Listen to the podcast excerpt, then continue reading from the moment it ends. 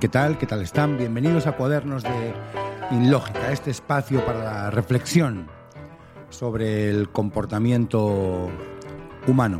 Hoy vamos a hablar, aparentemente sé que puede parecer un tema cómico, pero no lo es, de un trastorno. Es el trastorno, tenemos el trastorno antisocial, narcisista, histriónico, pero hay que añadir un trastorno que cada vez afecta más a personas jóvenes, que es el trastorno no sé qué quierista de la personalidad. El síntoma principal del trastorno, y sé que parece un poco cómico, porque el trastorno no sé qué quierista de la personalidad pueda parecer un cachondeo. Pero también me gustaría poder hacer un sondeo a ver cuántos chavales y chavalas de entre 20 y 25 años están siendo atendidas en consultas para tratar este problema. El rasgo principal es que nos encontramos con, con un chaval de entre 20 y 25 años que va acumulando fracaso académico tras fracaso académico y que remite no estar a gusto con los contenidos que está estudiando. No, trabajan y suelen no haber tenido anteriormente experiencia laboral. Y aquí tenemos un poco, y se genera un malestar, y especialmente un malestar familiar, del sistema familiar, porque, bueno, es que quiero dejar la carrera, ¿no? ¿Y qué vas a hacer el año que viene? No sé. Claro, esto aumenta la tensión, la tensión en el sistema. El sistema se presiona los progenitores, pero van viendo cómo viene suspenso tras suspenso. El chaval o la chavala lo que sí es sí se divierte, no está en casa deprimido, está lo pasa bien, va a discotecas, juega videojuegos, em, hace todas las cosas propias, disfruta de todas las libertades y derechos propias de alguien de entre 20 y 25 años, pero prácticamente no cumple con ninguna de las obligaciones propias de una persona de entre 20 o 25 años, que actualmente podríamos resumir en, bueno, pues tienes ocho asignaturas. Todo lo que les estoy hablando pudiera parecer una epidemia, ¿eh?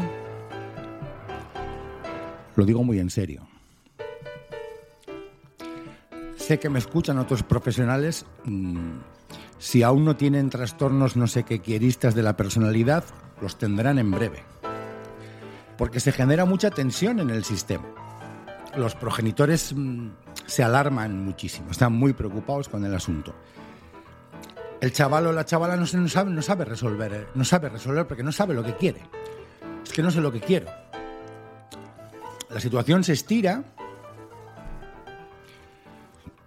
y comenzamos a tener a alguien que está disfrutando de todas las libertades de tener 20 o 25 años, pero que no cumple con las obligaciones.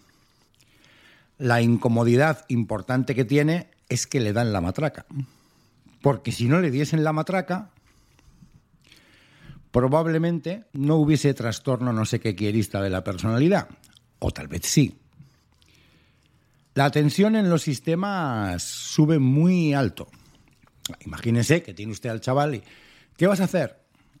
¿Vas a estudiar? No lo sé. Es que no sé lo que quiero. Pero es que ha suspendido todo. Es que no sé lo que quiero.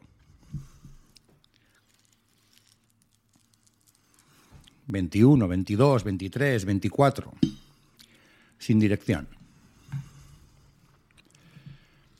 Pero ¿qué vas a hacer? El año que viene Mira, los progenitores hoy suelen ser muy, muy, muy comprensivos. Antiguamente esto no era así. Antiguamente, aunque quisieses estudiar, podías no tener la posibilidad, te ponías a trabajar y punto, porque había que salir adelante y se acabó la película. Unos poquitos, muy poquitos, tenían acceso a los estudios y no, y no digamos universitarios. Y el analfabetismo, pues bueno, era una norma.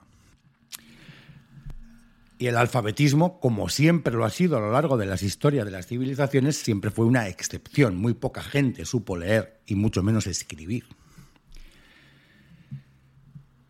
Hasta nada. hasta hace cuatro días. Cuatro.